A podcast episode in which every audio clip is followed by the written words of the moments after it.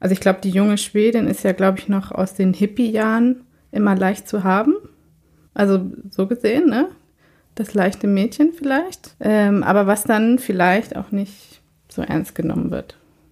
Es gibt so diese Vorurteile von Schweden. Schwedinnen vor allem. Aber ich weiß nicht, inwieweit die noch verankert sind in unserer Generation. Ensemble Recherche Podcast. Folge 1. Die junge Schwedin und die heilige Francesca. Liebe Hörerinnen und Hörer, herzlich willkommen. Das ist die erste Folge des neuen Ensemble Recherche Podcasts. Schön, dass ihr dabei seid. In diesem Podcast, der monatlich erscheinen wird, wollen wir hinter die Kulissen bei Ensemble Recherche schauen. Wir wollen Komponistinnen und Komponisten treffen und mit dem Ensemble zusammen uns auf die Suche begeben nach dem Neuen und Außergewöhnlichen. Mein Name ist Clemens K. Thomas, ich bin Artistic Manager des Ensembles und zum Zeitpunkt der Aufnahme sitze ich gerade in Innsbruck, wo wir heute Abend das neue Stück Francesca der Komponistin Lisa Streich bei den Klangspuren Schwarz spielen. Und mit mir sitzt jetzt hier im provisorischen Aufnahmestudio Lisa Streich höchstpersönlich. Hallo Lisa. Hallo Clemens. Bist du schon aufgeregt wegen der Uraufführung heute Abend? Äh, ich freue mich. Also aufgeregt nicht, ich freue mich. Okay. Bist du vor Uraufführung nicht angespannt? Doch, in der Regel schon, aber bei Recherche nicht. Na, also für diejenigen, die Lisa noch nicht kennen, Lisa Streich wurde 1985 in Schweden geboren und studiert dann hier und dort Komposition bei ganz wichtigen Menschen. Ähm, um mal zu kurz deine Biografie zusammenzufassen. Äh, vor zwei Jahren gewann sie den Förderpreis der Ernst von Siemens Musikstiftung und gerade letzte Woche wurde sie ins Förderprogramm äh, des ähm, Verlags Ricordi aufgenommen. Also man könnte sagen, so unterm Strich läuft bei dir, oder? ja, wenn man sich, ja, wenn man sich über diese Ebene unterhalten möchte, ja. du meinst, ich habe viel zu tun. Äh, oder nicht? Ja. Also ich vermute einfach mal, dir ist nicht langweilig. Nein. Gut. also, wir ähm, wollen heute, bevor Lisa und ich gleich zur Generalprobe gehen, ein wenig, ähm, naja, über Lisas Image sprechen oder sagen wir ihr Leben in Schubladen. Und dann wollen wir einen Blick in Lisas neues Stück Francesca werfen, das wir nachher uraufführen werden. Wenn man von Lisa Streich spricht, begegnen einem meistens zwei Arten von Reaktionen. Die eine ist, ah, das ist doch diese junge Schwedin. Und die andere Reaktion ist, das ist doch die mit den Motoren, oder? So, ähm, mich würde interessieren, war das schon immer so oder wann kam das erste Mal, dass du das Gefühl hast, es gibt so ein gewisses Image, was sich da bildet? Ähm, oder nimmst du es vielleicht ganz anders wahr, oder? Ja, ich versuche es natürlich überhaupt nicht wahrzunehmen das äh, wegzuschieben. Aber das erste Mal, wo ich drauf gestoßen war, war, als ich, ich glaube, war eine Konzertvorschau. Und da ging es dann um drei Komponisten. Es ging einen Spanier, einen Israele und ich. Und ähm, nur bei mir wurde dann gesagt, die junge Schwedin und bei den anderen zwei wurden dann einfach nur die Namen gesagt. Also keine Nationalität und kein Alter. Woran liegt es? Ist, meinst du, Schweden hat irgendwie so ein besonders tolles Image, irgendwie so als Wunschland oder? Ähm, hat es bestimmt. Dadurch, dass es recht äh, fortschrittlich ist, gleichberechtigt, ähm, größtenteils ökologisch, also diese wichtigen Fragen, äh, bei den wichtigen Fragen recht fortschrittlich ist, ähm, was ja aber im Bezug auf Komposition unerheblich, unerheblich sein, könnte. sein könnte, ja. Und meinst du, es hat auch was, weil die junge Schwedin, da ist ja nicht nur die Nationalität drin, da ist ja auch quasi äh, das Alter spielt eine Rolle, das Geschlecht spielt eine Rolle. Inwiefern hast du das Gefühl, das äh, hindert dich oder hilft dir oder? Ähm, oh, das kann bestimmt helfen und kann aber auch vielleicht, also ich glaube, die junge Schwedin ist ja, glaube ich, noch aus den Hippie-Jahren immer leicht zu haben. Also so gesehen, ne? Das leichte Mädchen vielleicht. Mm. Ähm, aber was dann vielleicht auch nicht so ernst genommen wird. Es gibt so diese Vorurteile von Schweden, Schwedinnen vor allem. Ja. Ähm, Aber ich weiß nicht, inwieweit die noch verankert sind in unserer Generation. Also ein 50-, 60-Jähriger denkt bestimmt noch an die Hippies. Okay. Äh, unsere Generation wahrscheinlich nicht. Ja. Sondern eher an Gleichberechtigung und Sustainability und so weiter. Ah, du meinst so ein Imagewandel auch von Schweden quasi. Ja. Ja, okay. Und fühlst du dich irgendwie reduziert so auf dieses, dieses Label oder ist es dir eigentlich egal? Und Ach, es ist mir egal, aber es entspricht natürlich nicht ganz der Wahrheit. ja. Ja. Vielleicht, wenn wir ähm, der Wahrheit auf den Grund gehen wollen, ähm, vielleicht kannst du wissen, was so über deine, äh, ähm, deine, also du bist ja ähm, zweisprachig ähm, und hast auch zwei Pässe. Vielleicht kannst du ein bisschen was über so deine, äh, deine Entstehungsgeschichte sagen. Ja, ich weiß gar nicht, wo ich gezeugt wurde, aber,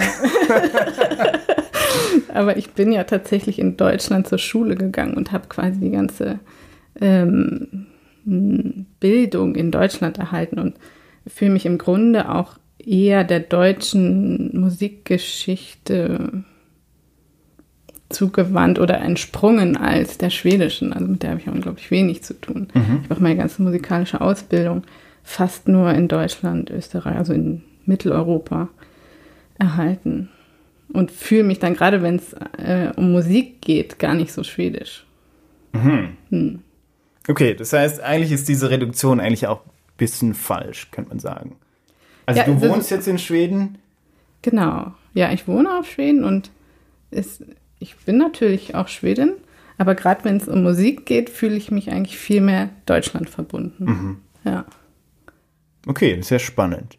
Ähm, spannend finde ich bei dir auch die, die Motoren, die ja schon auch sich wie einen Faden durch deine Werke ziehen. Ähm, die mit den Motoren ist jetzt schon ein bisschen zu wenig, weil bei dir gibt es ja auch viel mehr als nur Motoren. Aber vielleicht können wir doch mal einen Blick ähm, in die Motoren werfen. Äh, wann kam das, dass das dich so interessiert hat? Äh, wie bist du darauf gekommen? Ja, das war das erste Mal, ähm, habe ich in Paris studiert und da gibt es ja diese Stravinsky-Fontäne, äh, außer, also vor der Tür vom Irrkamm, neben dem Centre Pompidou. Und da gibt es die ähm, Figuren von Niki de Saint-Phal, die sind sehr bunt und groß und rund. Und kontrastierend gibt es von ähm, Tangeli äh, so Motoren, m, Installationen, die sich auch bewegen und das Wasser in Bewegung bringen. Und ähm, wenn der Frost kommt in Frankreich, in Paris, dann werden diese Motoren von Tangeli ausgestellt. Ähm, jetzt war die erste Frostnacht und ich ging zur Schule einfach morgens und die waren noch nicht ausgestellt. Und da haben diese Maschinen dann einen wunderschönen Klagegesang. Ah, die Maschinen haben sich beschwert, dass sie nicht mehr sich richtig bewegen dürfen. Ja, die haben sozusagen. quasi gequietscht oder auch gesungen. Also das, was sie halt normalerweise nicht tun, dadurch, dass halt Frost zwischen die Maschinerie gekommen ist. Und äh, das hatte einen besonderen Ausdruck, weil es ein Klang war, der eigentlich sehr menschlich und klagend war, aber er wurde halt nicht von einem Menschen fabriziert und hatte so durch irgendwie was Universelles. Also dich interessiert quasi das Menschliche oder das Subjekt in der Maschine. Ja, also mich fasziniert, dass die Maschine so menschlich sein kann. Ja. Oder dass wir eben Sachen in sie projizieren, sowas wie Klage. Das ist ja erstmal unsere Annahme, dass die Maschine klagt. Ja, oder unsere Annahme ist ja, dass sie gar nicht klagen kann, aber dann ist es Ah. überraschend, dass sie es doch so unglaublich gut kann und gar nicht nur, gar nicht für sich spricht, eigentlich hat man das Gefühl, sondern eher objektiv für eine Mehrheit oder für das Universum spricht, sprechen könnte. Und wie, wie hast du dann von diesem Bild, was dich irgendwie inspiriert hat, wie hast du das dann in Musik auf die Instrumente übertragen? Also was mich äh, fasziniert hat bei dem Ausdruck war, dass die, die Maschinen konnten etwas sehr Simples machen und es wirkte nicht verbraucht. Und das dadurch, das fasziniert mich an den Maschinen. Die können quasi Dinge spielen, die man vielleicht normal jetzt nicht mehr spielen würde. Also es ist, ich finde es völlig legitim und es ist, hat einen anderen Ausdruck, wenn die Maschine C-Dur spielt, als wenn der Pianist C-Dur spielt. Ah, okay. Und ich glaube, da sind wir dann schon unmittelbar an deinem Stück Francesca, was heute Abend zur Uraufführung kommt. Ähm, vielleicht kannst du kurz was sagen. Ähm, wir ähm, posten auch auf Facebook äh, noch ein Video von der Klaviermaschine. Aber vielleicht kannst du kurz sagen, ähm, wie die aufgebaut ist, was der Pianist machen muss. Ähm, ja, also der Pianist in dem Fall spielt auch ganz klassisch Klavier, aber um die Motoren zum Klingen zu bringen, muss er die Tasten stumm drücken und dann ähm, ist über den Saiten im Klavier eine Konstruktion, ähm, die dann Papierstreifen zum Drehen bringt und diese zupfen ähnlich wie ein Psalterium die Saiten. Also es entsteht ein ganz anderes Instrument, was eigentlich ein Zupfinstrument ist und kein mhm. Schlaginstrument mehr wie, wie das Klavier, sondern vielleicht mehr etwas Cembalo-artiges bekommt. Mhm. Und dadurch entstehen dann so ganz sphärische Klänge, die irgendwie so von, also eben nicht menschgemacht sind. Und genau. ich finde das auch das Spannende in dem Stück, dass die Maschine eigentlich dieses Übermenschliche spielt, obwohl man eine Maschine sonst ja, wie du auch richtig äh, sagst, so ziemlich äh, reduziert wahrnimmt. Äh, mhm. Und ich finde, diese Maschinen, die du benutzt, machen immer so irgendwie so sphärisch himmlische Klänge irgendwie. Das hat ja in dem Stück auch noch einen Bezug, äh, eben der Titel Francesca kommt ja auch nicht von ungefähr. Mhm. Ähm, möchtest du noch irgendwie was zu deinem, deinem Titel sagen, zu dem Ausgangspunkt Francesca? Ja, Ausgangspunkt ist ähm, ein Kloster in Rom, Tor de Specchi, äh, wo die Francesca gewaltet hat, nachdem ihr Mann gestorben war. Und da gibt es äh, verschiedene Fresken und eins hat mich besonders äh, fasziniert. Da sitzt sie auf dem Sterbebett und da geht ein Blumenteppich hoch, quasi in eine runde, es sieht fast aus wie ein Mutterkuchen, also mhm. und da drin ist ein Cherubim-Orchester, könnte man sagen. Eig Im Grunde genommen nichts äh, Außergewöhnliches, haben wir ganz oft.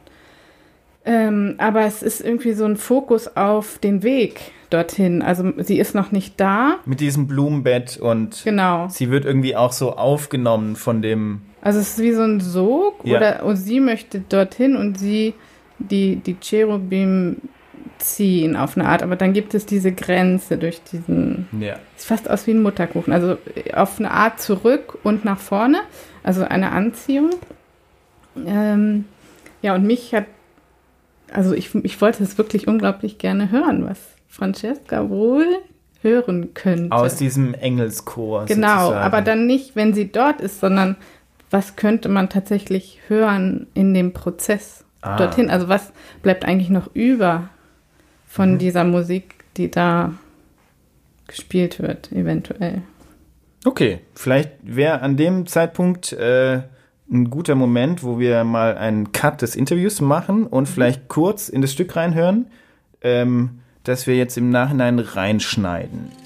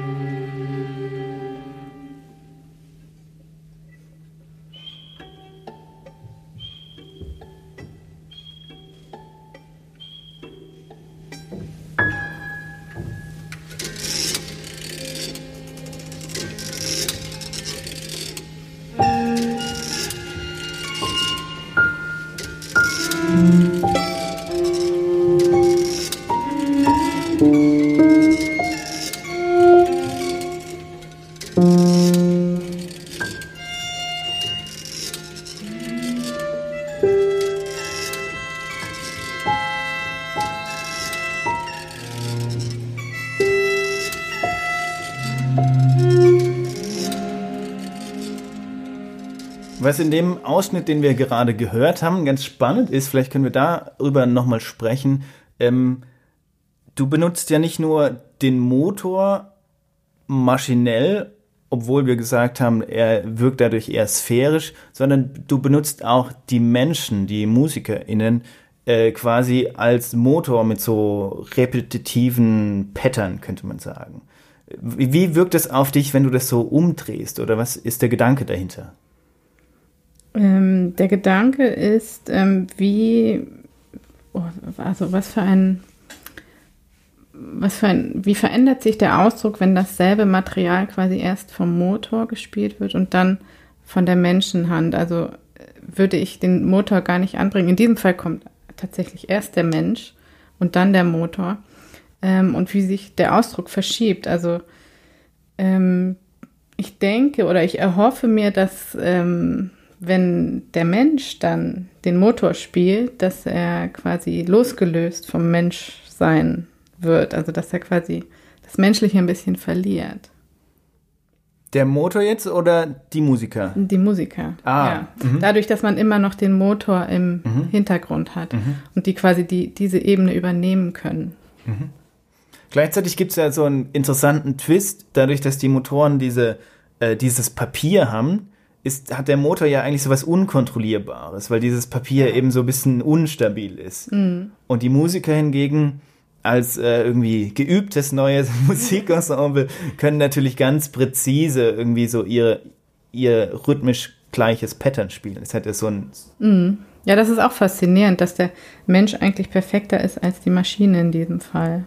Und dass die, die, die Maschine viel zerbrechlicher ist und imperfekter. Vielleicht können wir nochmal auf den Motor zu sprechen kommen mit einem interessanten ähm, Aspekt, weil eigentlich man sieht diesen Motor und man kann gar nicht anders als über ihn zu sprechen. Das heißt, äh, vielleicht, wenn wir jetzt zurückkommen zu diesem Image, die mit den Motoren, mhm. ähm, es, äh, es, stimmt ja auch gar nicht, dass in jedem Stück von dir ein Motor dabei wäre. Also du hast ja ganz viele Stücke ohne Motoren. Ja, genau. Ich glaube, wenn man es ausrechnen würde, wäre es bestimmt weniger als 20 Prozent, äh, die mit Motoren in Verbindung stehen.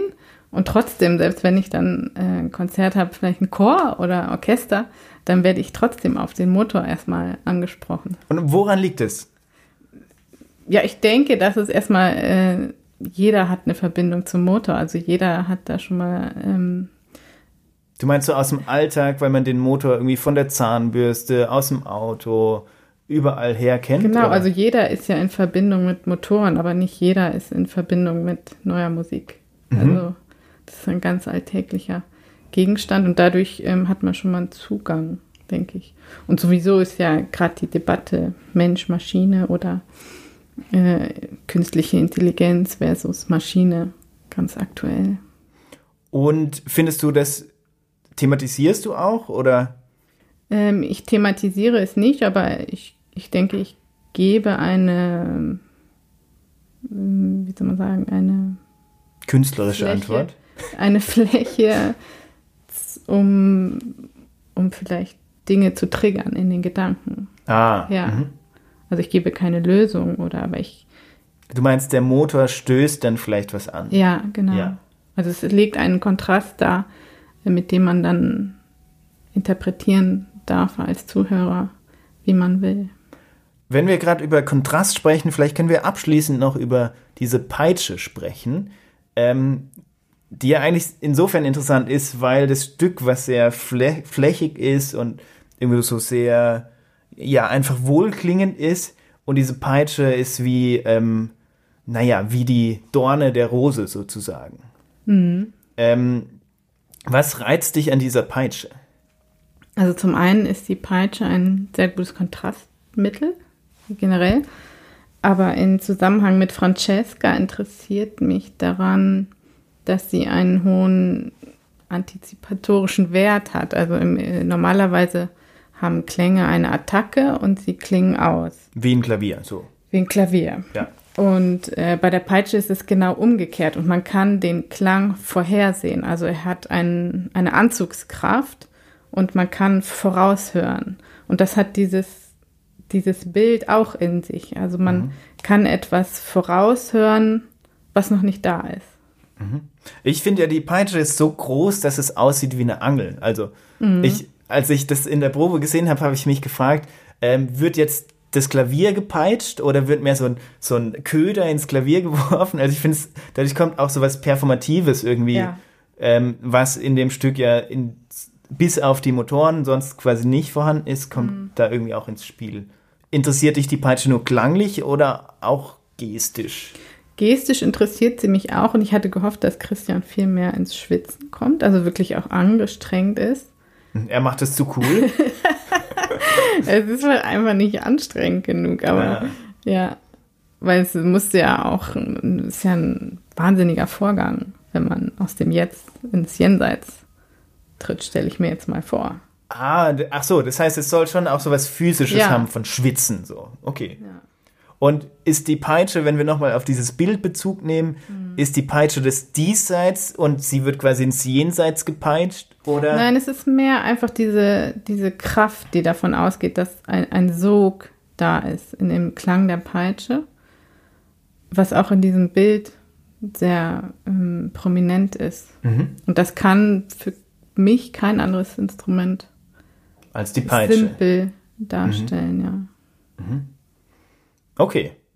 Ähm, vielleicht an der Stelle mhm. hören wir mal auf. Ja, vielen Dank. Danke dir, dass du äh, hier so spannende ähm, Einblicke gegeben hast. Ähm, und dann bin ich sehr gespannt auf die Uraufführung heute Abend, die man dann auch noch im Radio nachhören kann. Auch da gibt es natürlich die Links auf unserer Facebook-Seite. Vielen Dank fürs Zuhören. Tschüss. Tschüss.